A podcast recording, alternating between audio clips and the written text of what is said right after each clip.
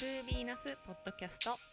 こんにちは。自己理解コーチングを通して世間の価値観にとらわれるよりももっと自分を解放して自分にしかない唯一無二の魅力を開花させる人を増やすサポートをしている魅力開花コーチのエミリーです。私は2022年まで都内メーカーで5年間営業していました。仕事と家の往復でやりたいことを見つけたいけど何をしたらいいのかわからない自分に物足りなさを感じて自分迷子状態でした。20代後半になった時に忙しい毎日の中で学生の頃からの夢を諦めかけて将来に不安を感じながら心からワクワクすることで後悔しない人生を生きたいなそんな風に感じていました。そこからコーチングを通してアラサーで脱サラして起業。心から熱中したいことを見つけて世間の価値観にとらわれるよりも自分をもっと解放して自分にしかできないことで人生を熱中する人を増やしたいそんな気持ちからこのポッドキャストでは聞いてくれてる人が毎日がもっとワクワクして自分らしく生きることの楽しさややりたいことに踏み出すきっかけになるヒントを発信していきたいと思います。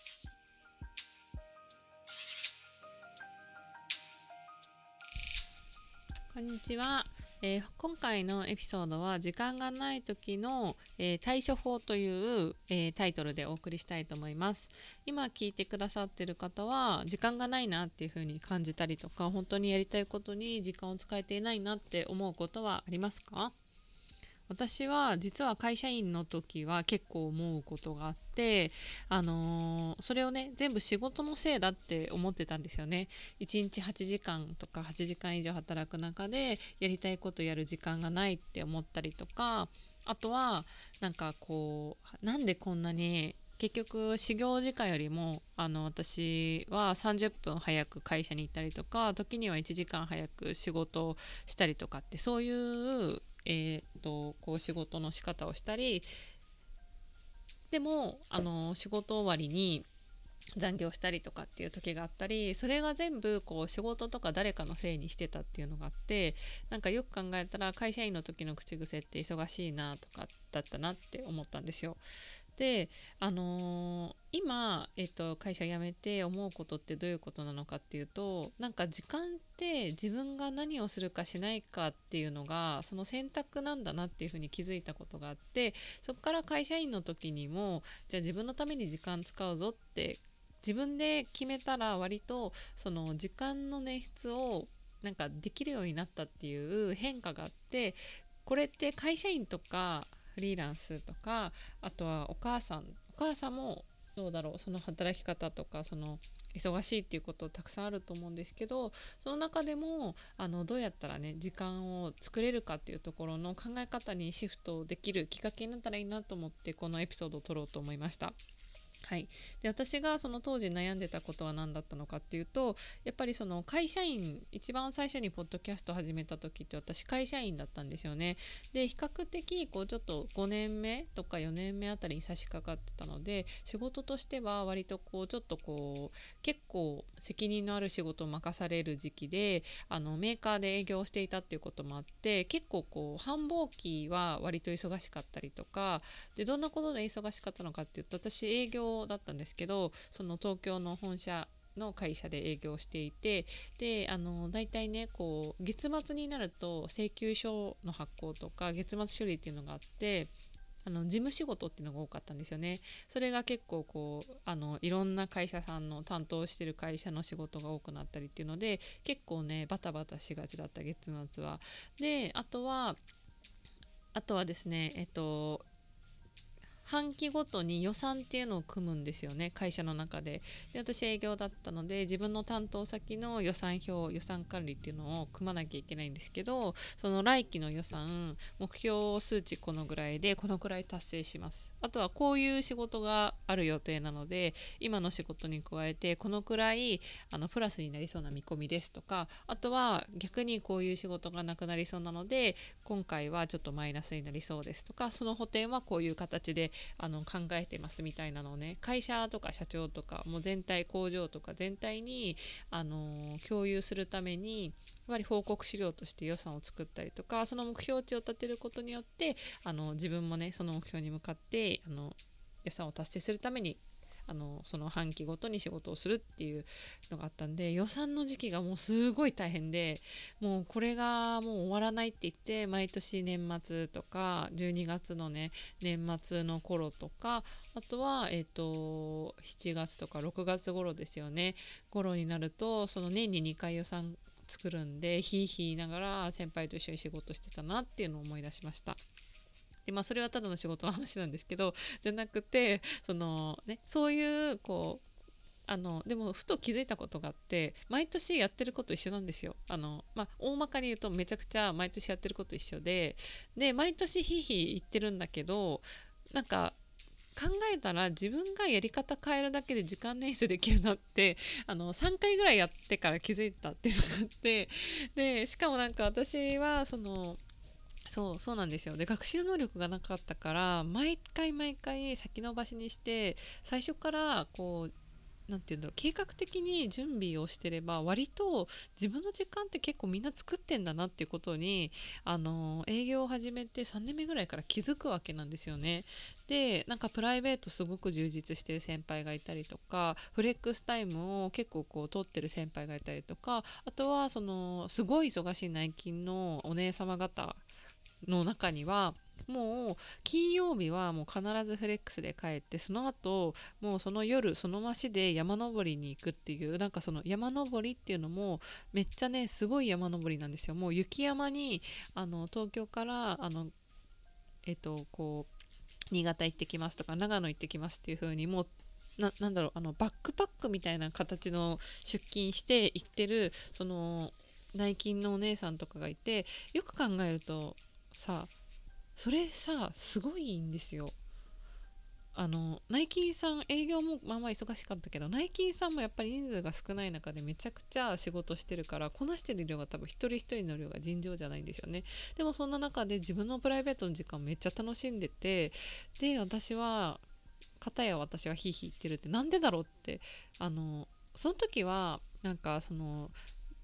やってる仕事が違うからとか責任が違うからみたいな感じで私は結構誰かとかね何かのせいにするのがすごい得意だったんでそういう考え方だったんですけどあのある時から違うんだっていうことに気づいてその時間ね人しその残業してるのも自分の選択なんだって思うわけですよ。それはきっかけがあったんですけどなんでかっていうと飲み会でねあの最初から今日はこの日飲み会やるよって決まってる仕事でみんなそれぞれ忙しい仕事の中を縫ってある程度自分で目処区切って計画立てて仕事しててあの飲み会に参加するっていう飲み会の時に私だけいつも遅れてたんですよ。でなんかその時はそのこの仕事が終わらなくてすいません遅れますみたいなことで遅れてたんですけどでもある時もまたある時も同じような感じで遅れてるんですよね。でもよく考えるとおかしいんですよ。私朝はその先輩たちよりもまあその30分とか修行時間より30分早く来てたけどやっぱり私よりもその早く来てる先輩とか偉い人たくさんいるんですよ。私の会社は結構もうザ日本企業っていう感じだったんでもう早い人は朝の6時には会社に来てるとかあとはまあこう先輩方であの9時始業だけど8時にはいるみたいな。でも私は8時半余裕持って8時半ぐらいに仕事してるみたいな仕事始めをしてるみたいな感じだったんですけどそう。でもそれでも私結局その人たちよりも遅く来ても帰る時間遅いんですよ。ってことはやっぱり効率悪いんですよ。そう。っていうことに途中から気づくわけですよね。遅いんですけどね。ってなると私が時間ないんじゃなくて私が時間ないやり方を選んでるんだって後から気づいたんですよ。でそれになんかそさらに私がそこで気づいたことってなんか結局焦る選択をしてる。いつもギリギリまで仕事してる選択してるのも自分なんですよ。でなんでかっていうとやっぱ無駄なことすごいしてるんですよね別に今やらなくてもいいことにあの優先順位をあの今やらなくてもいいことを手をつけてたりとか逆に納期があって早く手をつけなきゃいけないことに手をつけてなくてギリギリまで先延ばしにしてたりっていうところに気づいたわけなんですよね。でそうやっていくうちに私がこう気づいたデメリットって何なのかっていうとそのいつも余裕ないんですよいつも余裕ないんですよ。そう焦ってるんですよいつも。でイライラしてなんで私ってこうなんだろうって自己否定に走るっていうのがループだったんですよね。そう。でなんかねあと他にもちょっとこういつも余裕がないってどういうことなのかっていうのもまたちょっとシェアしたいんですけどあの私はそのお金の節約したいなって思った時にある時からこう水筒を持っていくようにしたんですよ。いつも会社でコーヒー買ったりとか会社行く前にコーヒー買ったりとかあとはそのペットボトル買ってたっていうのを結構その1日1本とか2本以上買うと結構な出費になるなってことにまあ当たり前だけど気づいてでそこからじゃあ自分で朝ちょっと早めに起きて自分でコーヒー入れてあの持っていけばその日のうちのコーヒーは少なくなるなとかあとはそのえっと、インスタントコーヒーのパックだけ買ってそれであのお湯をね会社の給湯器で入れればああのお金かけなくてももっと安くコーヒー飲めるじゃんっていうところに気づいたりしたんだけどあのそもそもいつもギリギリに生きてるとどういうことが起きるのかっていうとあの朝ギリギリまで支度してるからそのバタバタしてあの支度をする。そうするとなんかちょっと余裕を持って起きたりとか準備しておけばあの普通に確保できる水筒の時間をなんかなくなっちゃってそれで結局あもういいや今日会社行ってから飲み物買ったりしようって思うとそこで飲み物買うみたいな。それをなんかこう繰り返してた時に本末転倒じゃんってことに気づいて結局時間ない時間ない時間ないできてるから時間ないってそのちょっと早く起きて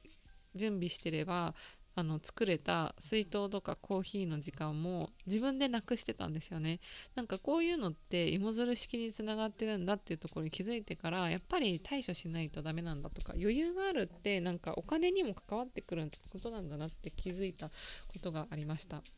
でそれでねあのそっから気持ちを変えたらどういうことが起こったのかっていうとやっぱりなんかいろいろできるようになったんですよ。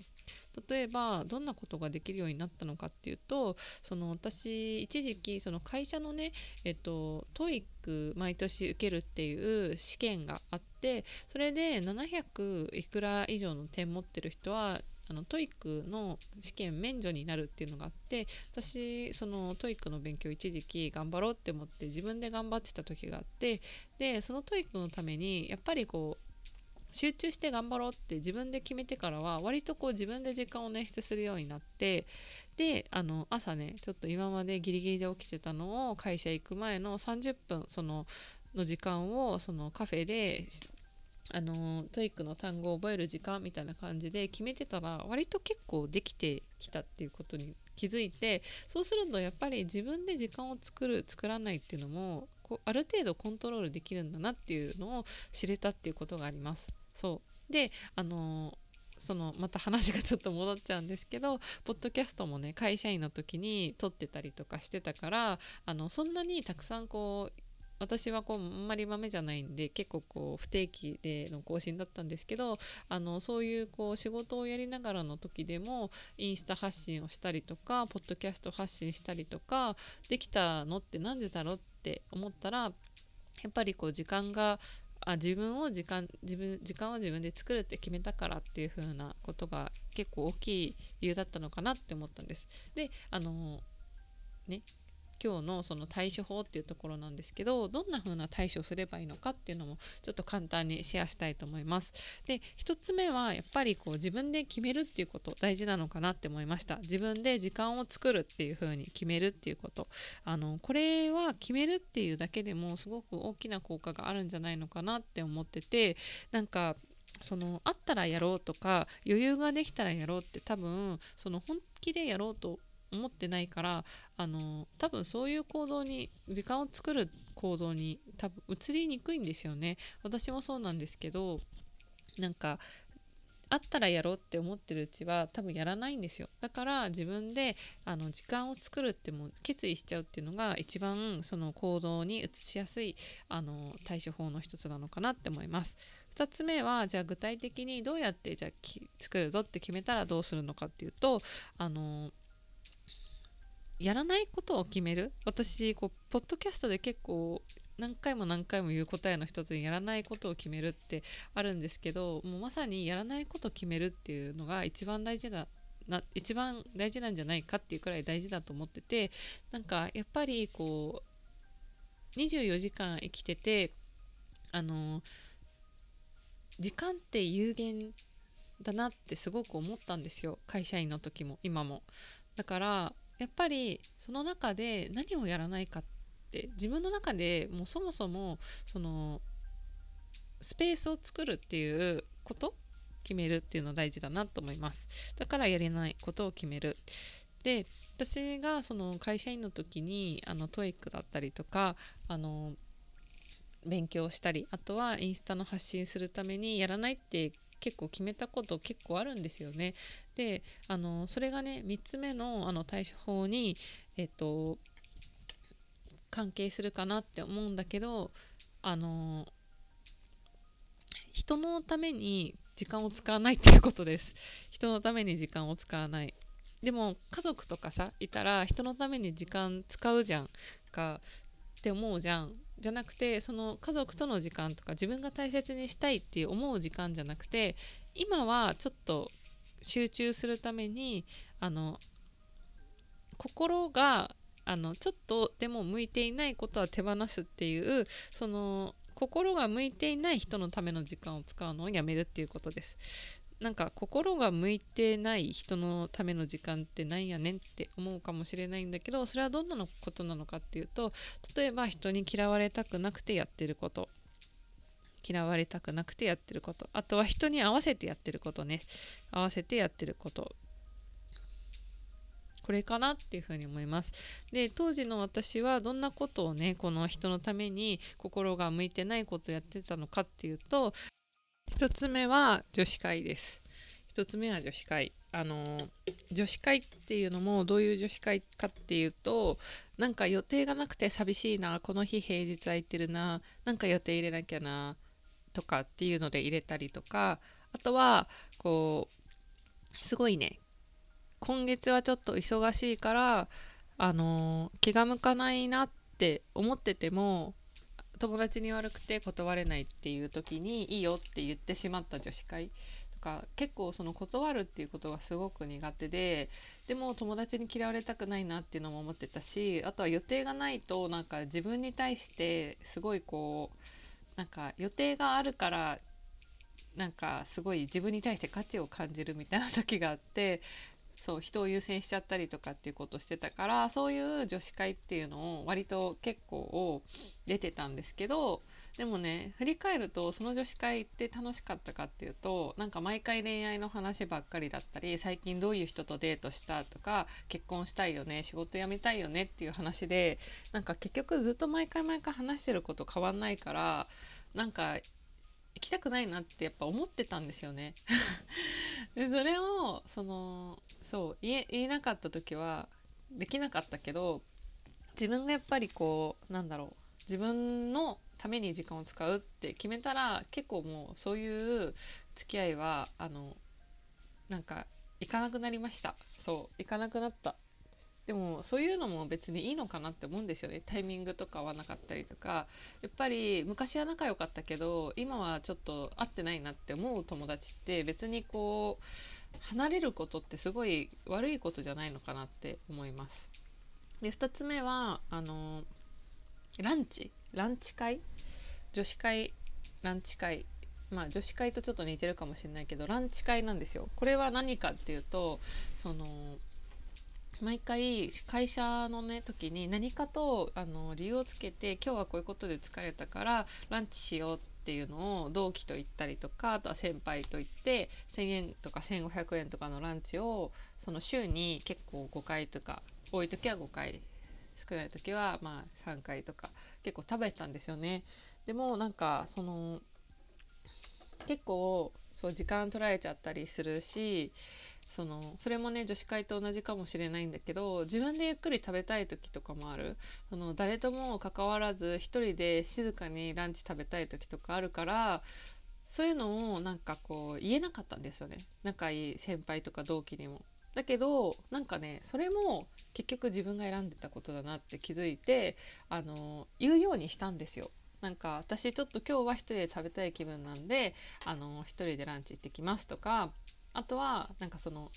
それもなんか嘘つく必要ないなと思ってそういう時あるよねって先輩に言われて OK じゃあそしたら今日は別々に食べよっかって理解してくれたりしたからなんか本当に自分の思ってることとかそういう気持ちを大切にするきっかけになったなっていうのを思い出しました。そう。これかな。って思いました。であとはえっとあとはあのあとはねこう自分の時間の使い方っていうのも結構見直して家の中での時間なんですけど例えばあのなんか家に帰ったら家族と一緒にテレビ見るとかそのそういう時間をして結構ダラダラしちゃうことが多かったんですけどなんかそのよく考えるとその時間も別になんかすごいあのその時間も結構こう他のことに当てられるなと思って私特にこう自分が家に帰ると結構スイッチが切り替わるんですよ。あの同じ感じの人いますかね？あの例えば家会社帰ってから家に着くまでって結構気持ち高まってるんですよだから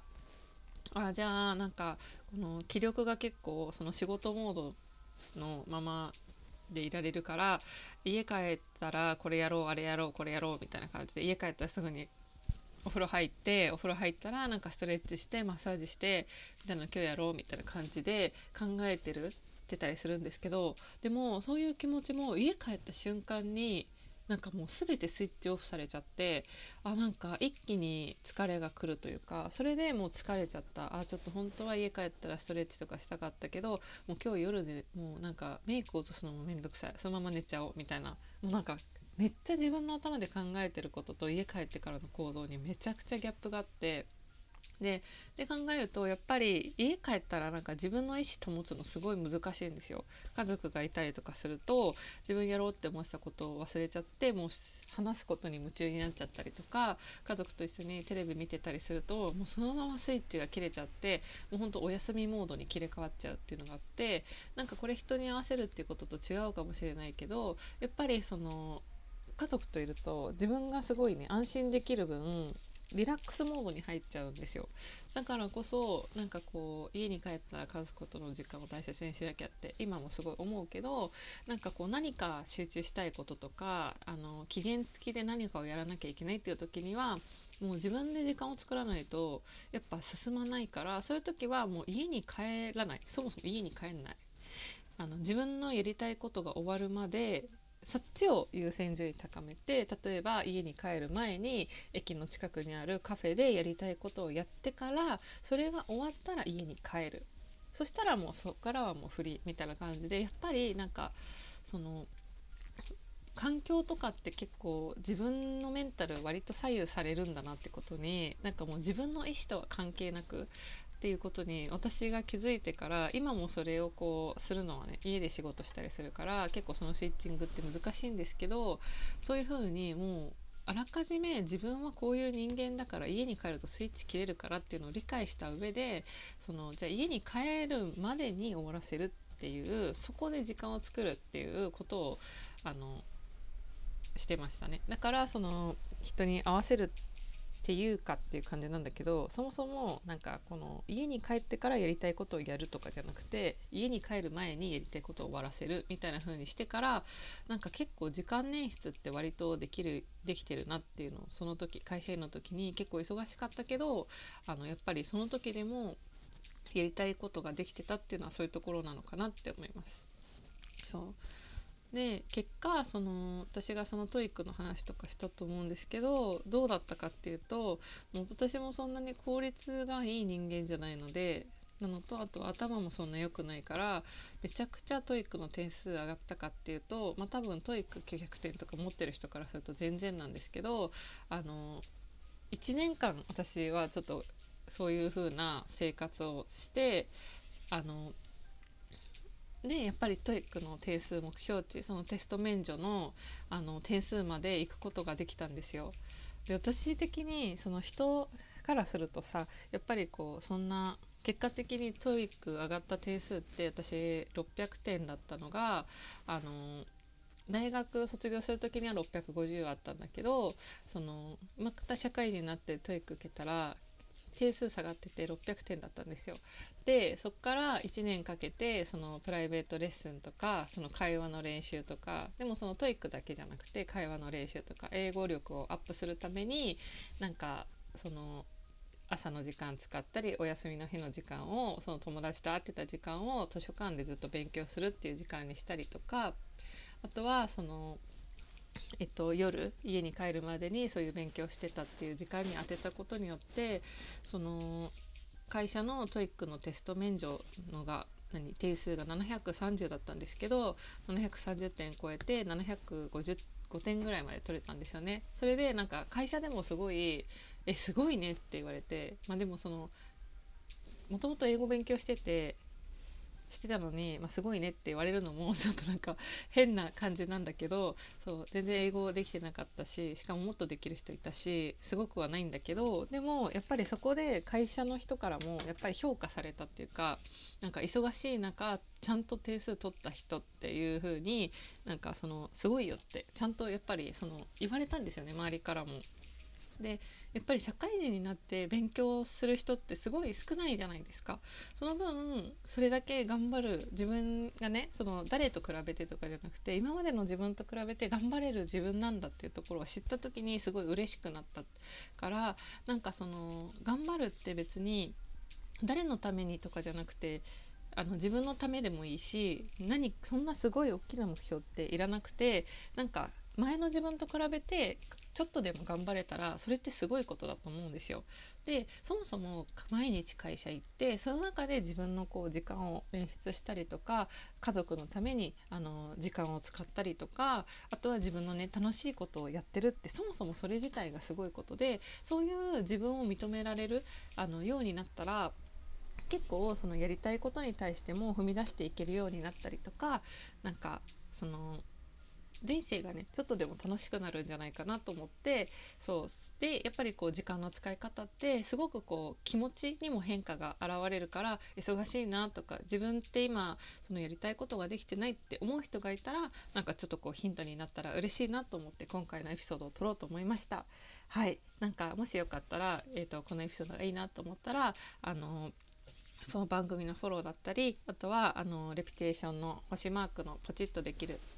ボタンがあるのでよかったら押してもらえると嬉しいです。あとはあのなんか感想とかリクエストとかもインスタの DM だったりあとはポッドキャストのあの Spotify だと欄にね感想を送れるページがあるのでよかったら聞かせてください。あとはなんか忙しいけどこういうことしてるよっていうこととか自分はこういうふうに時間の使い方を工夫してますっていうのがあったら私そもそも時間管理っていうのがめちゃくちゃ苦手なのでなんか教えてもらえると嬉しいなっていうふうに思います。最後まで聞いていただきありがとうございました。次のエピソードでお会いしましょう。